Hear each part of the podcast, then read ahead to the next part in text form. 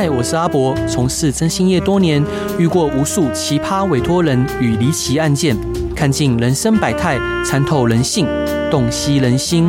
现在就让我阿博用社会观察家的角度，带你一起挖掘故事中的不同观点。欢迎收听《征信话大冒险》。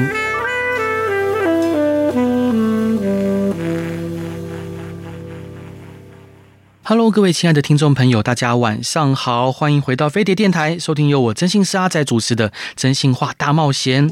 今天来的特别来宾是台湾的生涯发展专家，拥有台大和政大的学历背景，超过十年与生涯发展领域的服务经验。在二零一八年，他开始整理并提出符合台湾新时代工作者的 ACP 教练模式，包括自我成长教练学等课程。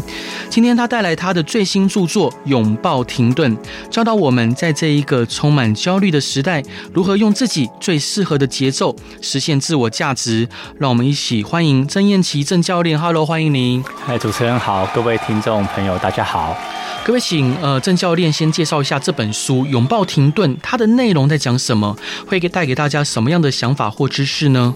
呃，拥抱停顿这本书是我们在做生涯发展教练服务的这几年的经验的整理啊。那他会特别说是拥抱停顿，是因为呃，我们是想要提醒大家说，因为大家都很努力的在为自己的人生奋斗嘛，那偶尔也是可以尝试着停下来，去听听自己内心的声音啊，或者是去感受一下自己到底喜不喜欢做现在是的事情。嗯，那我觉得停下来本身就是一件很勇敢的事情，因为大家都是社会的这个期待，会希望大家一直努力前进嘛。嗯，但有时候如果停下来，也许会得到不一样的可能观点啊，或者是理解啊。其实有时候是。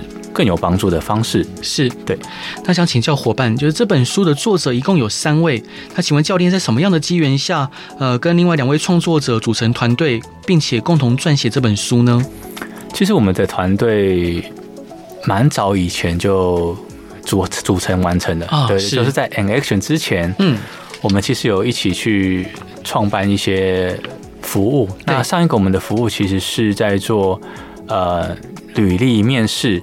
求职力的教育，嗯，所以当时我们就已经在做很多跟职涯咨询相关的服务。是，但我们发现，这个大家找工作虽然对我们服务来说是一个目的啦，但对大家来说它只是一个过程。嗯，所以我们就在思考说，那些一直来找我们做咨询人，他们到底要什么？嗯，所以那时候我们就做一个服务的转型，到 N-Action 就变成教练的概念，去跟大家聊聊。嗯。可能大家内心真的向往的是什么？什么才是他人生中在不变的、不变的因子或不变的道路？因为其实大家很容易在很多选择中迷失嘛，或者是在选择中有些困难。所以我们觉得在生涯发展道路上，呃，当时转变的契机就是想要帮助这些一直在探索的人有一个更明确的指引，或是更明确的这样的协助。是，那兄弟，我想请教您，就是在您的认知里面，跟你的经历里面，你觉得人生最容易遇到选择困难的是哪一个面向？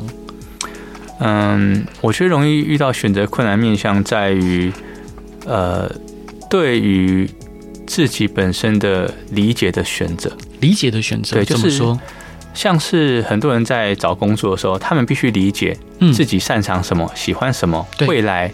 想要往什么样的方向？可能大家会误以为是觉得说啊，我现在是对于外外部的这些选择的理解，但其实很多时候是对于自己的理解不足而很难做出选择，或是那些选择因为理解不足的关系就没有自信，或他没有办法坚持那那些当时觉得是对的选择的事情。对，所以我认为最最困难的选择，其实是在这些选择过程中理解自己的这个过程。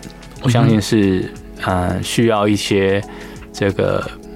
探索的过程啊，所以这我觉得这这件事情是重要。那其实跟拥抱停顿的概念其实是非常类似的。是，那像你们团队，好，不管是这书中或者团你们团队会如何协助呃你们的客户或读者去了解自己的能力以及做出选择呢？嗯，理解。那呃，这其实就是我们在做教练服务的一个比较核心的嗯一个理念，就是我们希望大家可以第一个就是可能对于自己的觉察。觉察是需要练习的。对，就大家可能平常没有那么多经验，但其实我们是借由提问的方式，让大家更加了解自己。嗯，那第二件事情就是，我们会希望大家可以在过程中去体验自己想要什么东西的感觉。那这时候我们很常做的事情就是让大家回顾过去这段这段你的人生生涯，有哪些时段是你是特别有动力的。假设他是需要动力的话，对，如果或是他特别需要一个关键的抉择，和他过去关键抉择的这个。决策的行为模式做一些理解，因为我们必须理解之后，我们才知道我们现在要怎么做会比较好。是对，所以我相信，只要带大家在这个对话或者是这个选择过程中去了解过去的经验，其实那都是很好的资源，是我们平常不会去去特意去思考的。是对，那想请教教练，就是你们团队的名称为什么取名为 An Action，然后呼应书名拥抱停顿呢？有什么特别的意义吗？哦，其实这也是那时候我们在取名 An Action 一个很有趣的小故事，就是那时候我们在思考说，嗯，我们要怎么样帮助每个人可以活出自己想要的样子？对，因为我相信大家的内心里都会有。这样的 statement 嘛，就是啊，我要我一定要活得很特别啊，或者是我要找到我的价值啊，不被一些社会框架所拘束。对，所以那时候我们觉得最关键的两个要素，一个就是 and，就是要停下来思考。对，那 action 就是行动也是必须的。嗯，就是就心理问题是心理问题，现实问题是现实问题。对，两个问题其实都是需要。被解决的，就是我们也不会偏废哪一方，所以我们会觉得 an action 它就可以代表，比如说我们行动前要先 end 一下，然后我们再开始做我们的 action。是对，了解。那在书中的秩序中有提到你们团队之前遇到的困境，停顿思考之后才有现在的 an action 团队。那其中小故事可以分享给大家吗？嗯，我们在秩序中，我记得那时候我们是。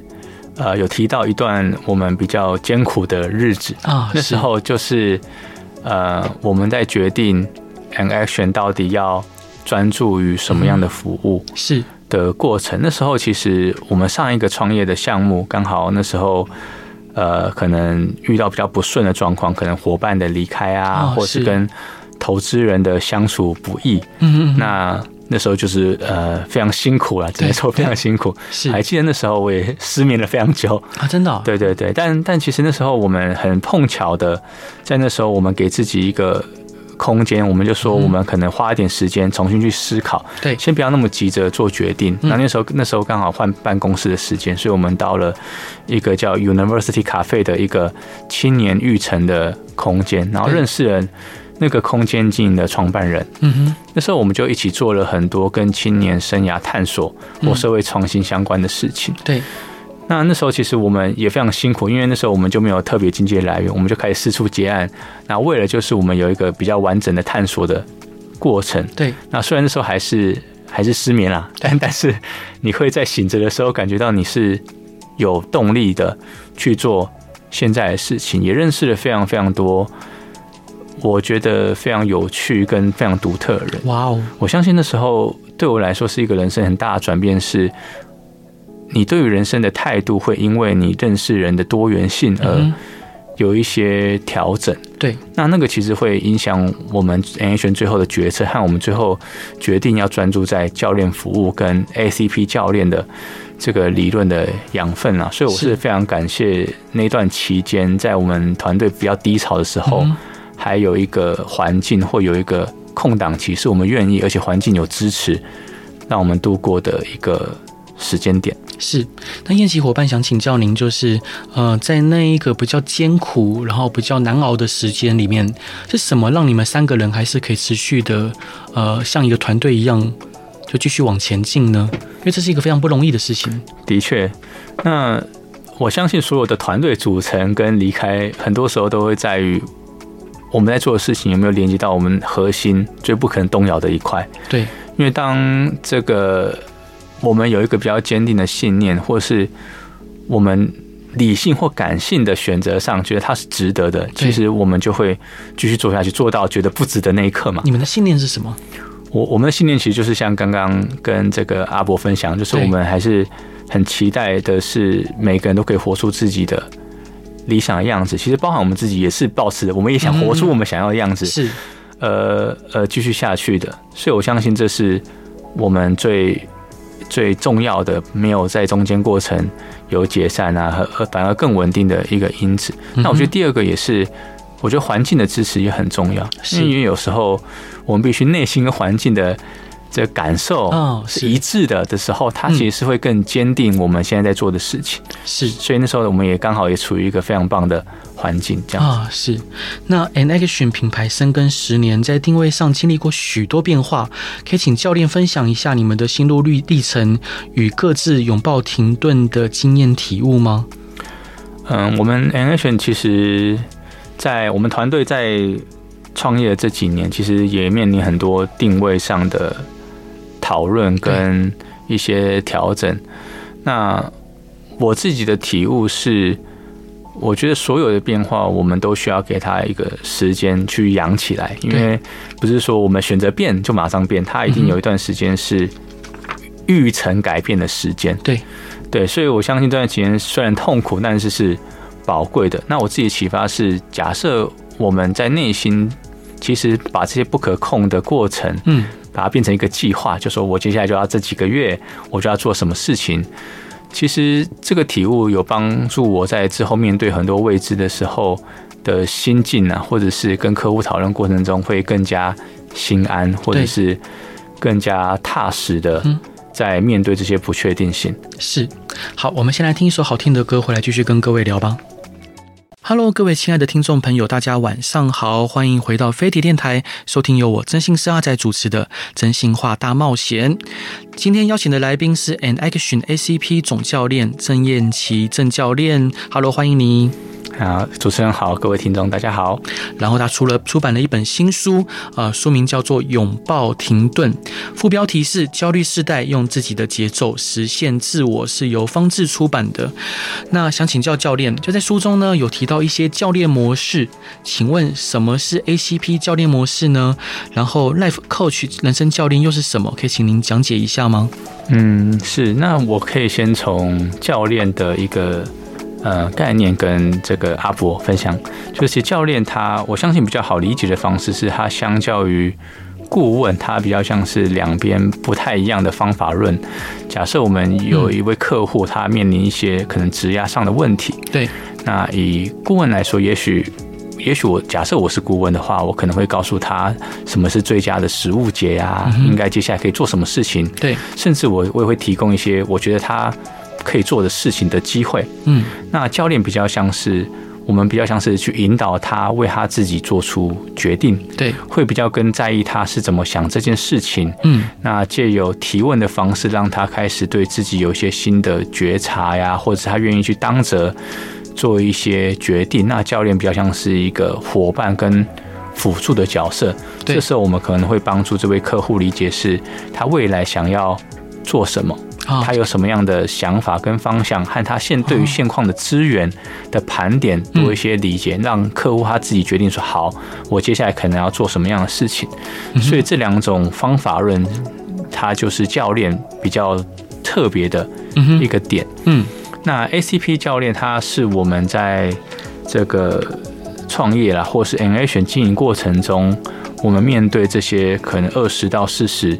时代的这些工作者们的一个经验的累积，那我们主要是针对这样的教练的面向，我们会有一些我们认为，嗯，大家可以比较有系统性的去为自己创造可能选择或决策的一个系统。对，那里面就有包含可能我们的 A 的意思就是 acceptance，嗯，就是对自我的同理跟接纳。对。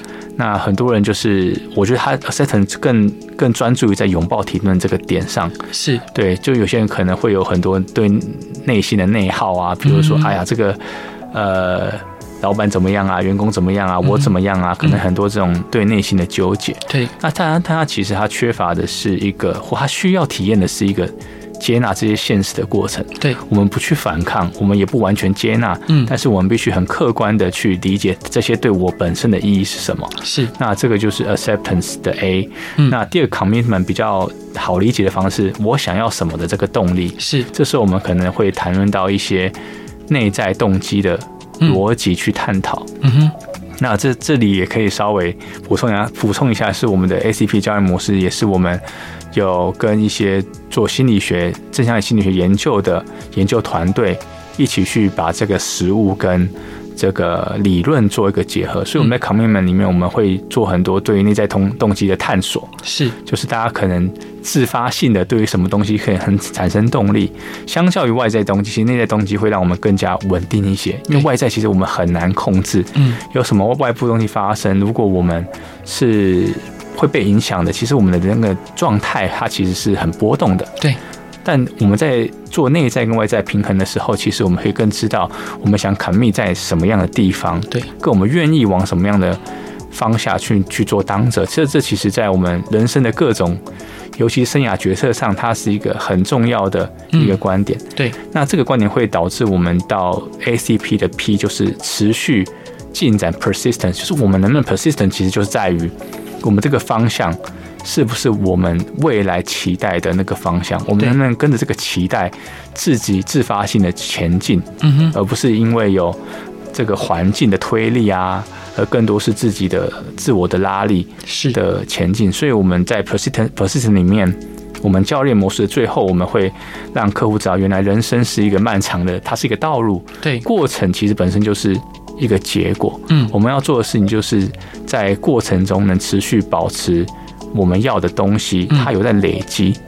累积这件事情，我相信是现在跟我们很多的客户沟通上最有感的，因为大家会觉得东东西都在变，我三五年就要换个工作，产业一下就不见了，对，或是待遇一下就跟想象的不一样了。嗯，那那种累积感，大家是很匮乏的，是会觉得说啊，我可能做这几年都没什么用，所以我们在 persistent 里面，我们会更强调的是累积跟持续进展的概念。是，那这这三点也是我们觉得说在。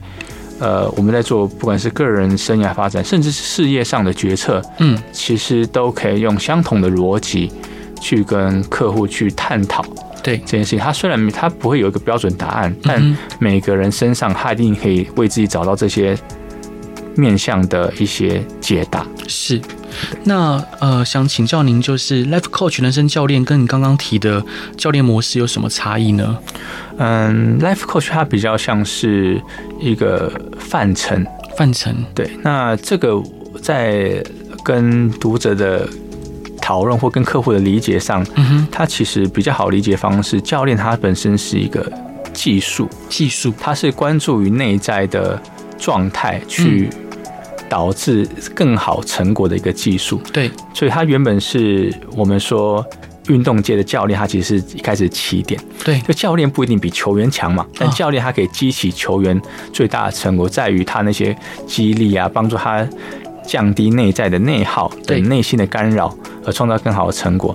那教练的发展其实从运动界到商界，那现在其实是更泛用在人生的，不管是家庭关系，嗯，或者是生涯目标，甚至事业发展，甚至是团队管理上，它其实是一个很泛用性很多的一个技术。那所以我们其实人生教练这个概念也是这十几年可能在西方开始有这个定义，但它其实是还是一个统称的定义啦。我们也会说。我是一个职涯教练，嗯，就是我们针对职涯领域去做教练的服务，或我是一个关系教练，针对关系做的服务。所以现在 Life Coach 它更像是这些跟你跟人生有关事情的统称，嗯的概念。那 ACP 的模式是，我觉得我们更在意的是生涯发展，因为毕竟我们的经验很多是跟职涯生涯是有比较紧密的连结的，对对，所以 ACP 模式它会更偏向于。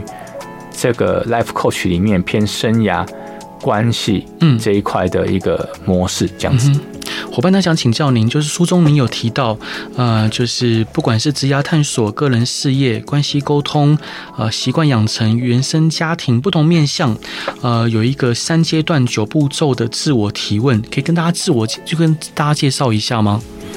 嗯，其实这自自我提问就像是这个。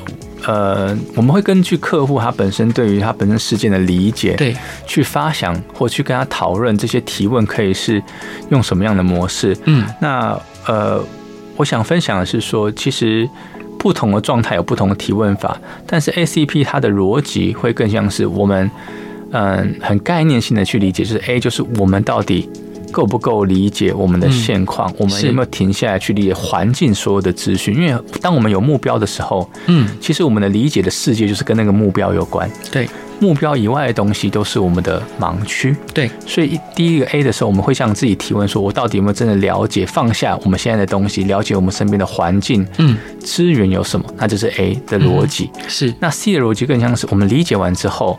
那我们有没有一些东西是我们当下是我们有动力去做的？我们那个自驱力的来源，重新放下一切之后，它到底在哪里？嗯，它可以更检核的事情是 why 我们做这件事情。嗯哼，所以在 commitment 在 C 的部分，我们会更多是问客户说，或问自己说，嗯，我到底想做什么？什么东西让我有动力，让我有像是心流的。状态，它不用是全部，但是我们得找到那个点啊，是在哪里？因为所有事情都需要发展的，嗯，但有那个点，我们就会看到未来。嗯，所以 commitment 比较像是问自己想要什么，得到一个未来的一个提问的过程。是，那 persistent 它更像是我们要如何帮助自己完成一个改变。当我们有改变点之后，完成改变，它本身也是一件很重要的事情。对，这时候我们会讨论到你环境有没有支持，嗯，你家人支不支持，要怎么样让他支持。你的同才支不支持？对，你的环境是不是一个正向环境？是不是常常会你会受到鼓励？嗯，你会有内心跟外面想做事情是一致的，让你稳定的这个环境。我们办法用办法借由提问或让他去当着去做一些事情，可能主动跟家里的人沟通，就像是很多原生家庭关系在于不同这个呃年龄层，他们的价值观的养成不太一样。嗯，所以有时候会有一个 gap 是让。很多人在做生涯发展的时候会遇到一些摩擦跟阻力，对。但当他们开始当责了，去沟通之后，创造一个更良好的环境，其实他们会走得更加稳定。这件事情是很有投资价值的，就对于在 persistent persistent 里面，它是很有价值。所以最后我们可以跟他做这样的讨论，嗯，让他去，让他可以更完整在自我成长道路上，可以多一点的助力，少一点的。阻碍是对，他想请教伙伴，就是在什么样的情况下，呃，我们会需要寻求人生教练的帮忙呢？嗯，其实，在人生教练，就以我们的观点来说，只要你对于你内心有所期待，嗯，其实你都可以找人生教练，因为教练跟咨询，或跟或跟心理咨询，或传统心理咨询，就是呃。比较不一样的地方是我们比较不会用疗程或是这个治疗的概念去做这样的对话。嗯，对，那应该说我们的主轴并不是这一个。对，所以当你想要有些成长，或你想完成一些行动，但是你一直没有办法好好的去前进，或是实际把它 output 出来的时候，你都很适合去找人生的教练。嗯，人生教练它核心概念是成长。对，所以你只要。想有想做的事情，觉得你需要有人陪你一起做，嗯，我觉得都很适合试试看。人生教练。是，那想请教您，就是你们独创的 ACP 教练模式跟其他的教练模式有什么不同的地方跟特点？我们的 ACP 模式，我想我们更注重在于，呃，我们定位是可能新时代的工作者，嗯，那这个定义它本身带有的一些含义是。大家会更加的追求自我是。的理念或独特性，嗯哼，那会将这些工作或环境视为帮助自己的一个方式，对，所以我们是针对这样的这个嗯目标客群去设计的一个理论，嗯，那反过头来说，也是因为我们一直接触的客群是这些客群，是，所以我们才能觉得说，也许我们可以针对我们过去的经验去做。这样的整理，嗯，对。那另一个特点也是，我们会希望说，我们的教练的过程，它是可以被很多人学习跟复制的，因为我们相信它是这个时代的关于成长的一个沟通的语言，嗯，所以我们也会这个加入了很多心理学的理论。我们相信有理论跟实物的支持，会让我们这个理论的系统啊，或者是可以复制或可学习性。可以提升，所以我们有包含很多心理学的知识在里面。就像我们这本《拥抱停顿》书，其实有里面有非常非常多的句子或或概念，也是我们想要用比较朴实或者是大家比较好理解的方式去理解一些心理学的概念。是，好，我们先来听一首好听的歌，回来继续跟各位聊吧。Hello，各位亲爱的听众朋友，大家晚上好，欢迎回到飞碟电台，收听由我真心师阿仔主持的《真心话大冒险》。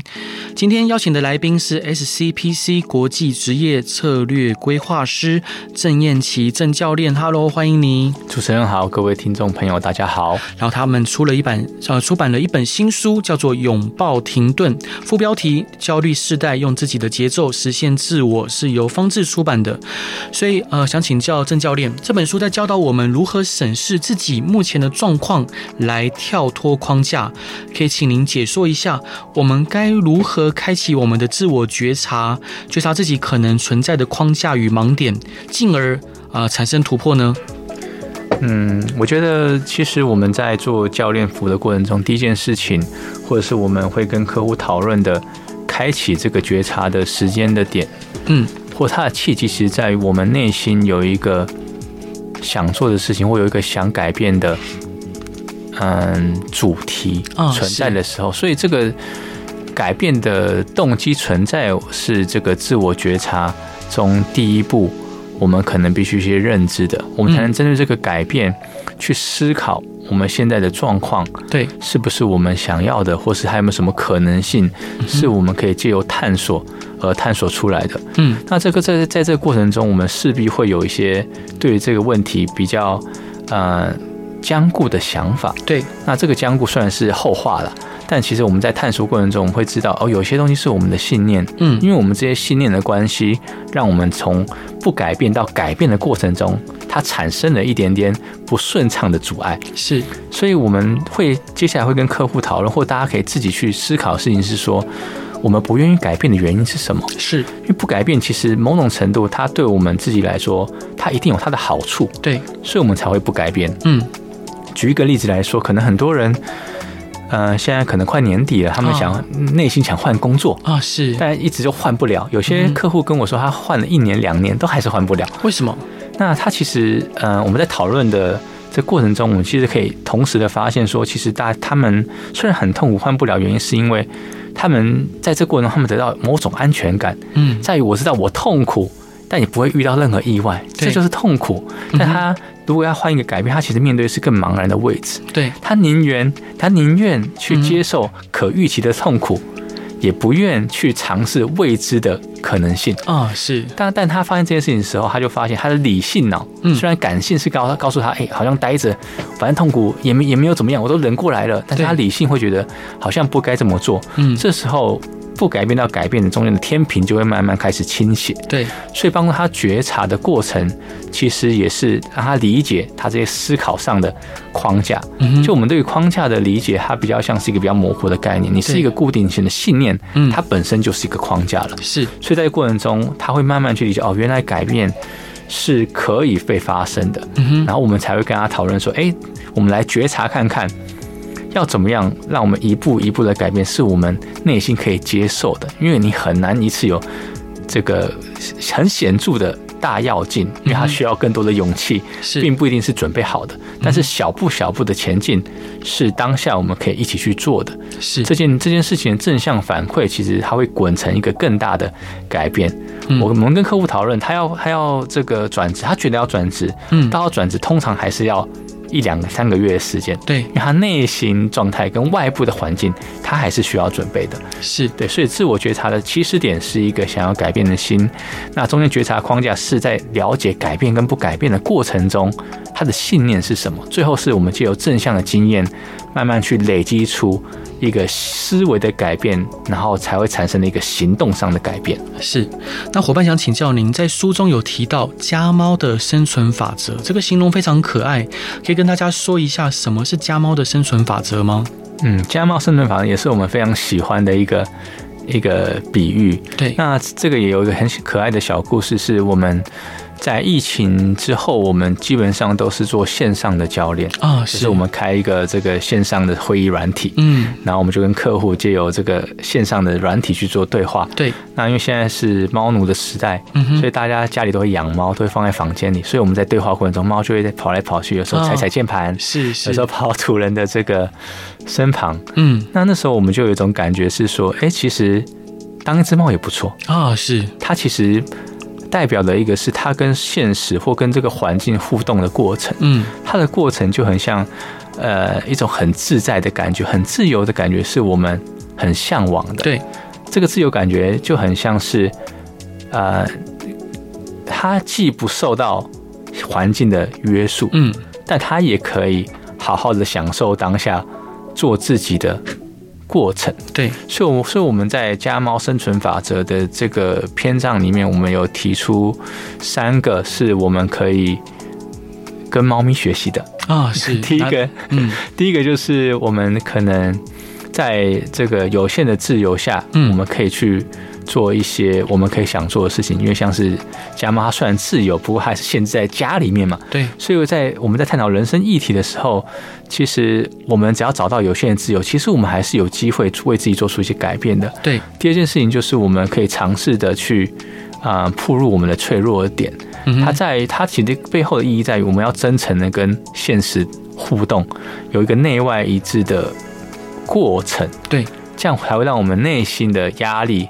才会放下来。嗯，然后第三个是我们要这个让我们的这个价值观是可以被理解的。嗯，那这个过程也很像是，嗯，像猫咪一样，它想做什么，它其实它的价值观是很明确，是可以跟大家共享的。对的这一个过程。那呃，我相信大家如果对于这个家猫或大家有养猫，嗯的这个呃读者们或听众们，对。在看到这张的时候，应该都非常的有感触啊。是，他想请教伙伴，就是书中有提到懒惰异类族的精力管理，我们该应该怎么如何摆脱懒惰异类族的标签，找出自己行动力的根源呢？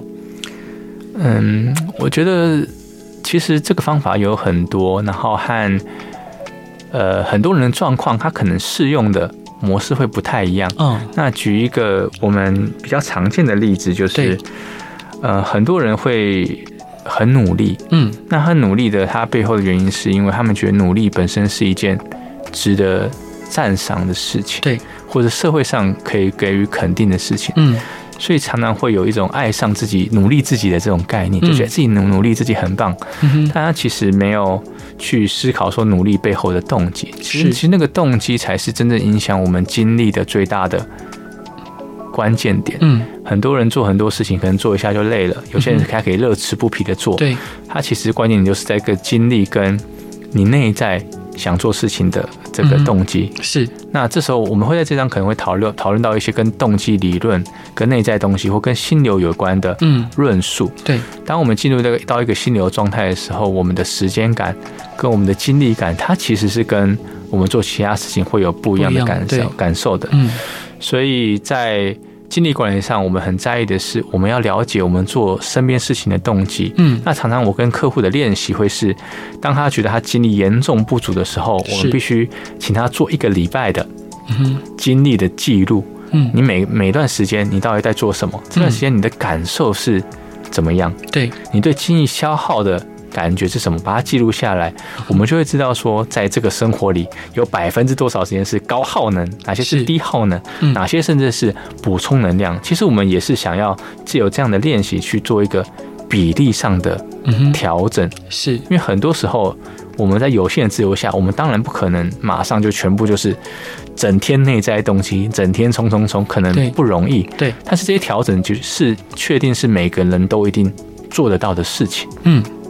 那书中有大量的实际案例，呃，将过往咨询经验写作陈述的过程中，有没有让你们印象深刻的故事？那这件事情对你们来说，有什么重要的记忆或启发呢？嗯，对我来说，或对我们团队来说，我相信我们都共享一个写书或者编辑这本书过程中的一个启发，是我们发现我们过去这些经验，其实。一个人一个人的影响，他他也是可以创造一个集体的效果的。对，那嗯，比较好理解的方式是，原来我们做了这些事情，它比我们想象中的影响力更大。嗯哼，那尤其是回顾我们那么多的客户，我们每个故事都有重新的去 review，或甚至我们在过程中，我们还去追踪过去的。这个客户们，对，到底现在发生了什么事情？嗯，其实这过程对我来说是很感性的，是。因为它很多是我们原本一开始做 N-Action 的时候的理念，嗯，有种被大家理解的对。感觉，嗯哼，所以当这本书完成的时候，其实先不管说我们它是，我们不会定义说它是不是一本完美的书，但我们更定义是这是我们跟客户们共同产出的一个杰作吧。啊，对我我我觉得可以很骄傲的说，这里面很多客户的故事或我们跟他们共享的这些经历，都是很宝贵的。嗯哼。最后想要请教伙伴您，就是如果有听众想要寻求人生教练的协助，可以透过哪些管道呢？嗯，人生教练其实，在现在的市场里，他的资讯还是挺分散的。对，我会非常建议是，如果身边有朋友已经有使用过这样的服务，嗯，那直接去问真实的体验情境，嗯，看适不适合自己。人生教练他其实不仅领域非常的广泛，其实教练本身他能做的服务的引导，嗯，其实风格也是呃各有不同，对，或者是或者他的派系，或者是他的。理论或他针对擅长的领域都有所不同，对，所以除了最真实的去了解这个实际的经验之外，我相信这个对于教练的。频率的相同性，嗯，也非常重要的，因为信任某种程度也是客户跟教练之间彼此要有的一个重要的元素，嗯，所以大家如果对于 ACP 的理论或者是我们的教练概念是有兴趣的话，也可以去搜寻 An Action Coach，是，那找到我们，我们也会有十五分钟免费的咨询，我们也希望说每个来找我们的人，他都可以真正是先了解我们。跟知道我们能为他做什么，嗯，有个预期的成果之后，再进入一段教练与客户的关系。是，好，今今天要再次感谢郑燕琪郑教练来节目上分享，要再次跟各位推荐这本新书《拥抱停顿》，副标题：焦虑世代用自己的节奏实现自我，由方志出版的。感谢伙伴今天来节目上玩，也祝福大家有一个平静美好的夜晚。如果有任何疑难杂症，也欢迎在脸书上面搜寻“真心是阿宅兄弟”，谢谢你，谢谢主持人，谢谢各位听众，大家晚安，拜拜，拜拜。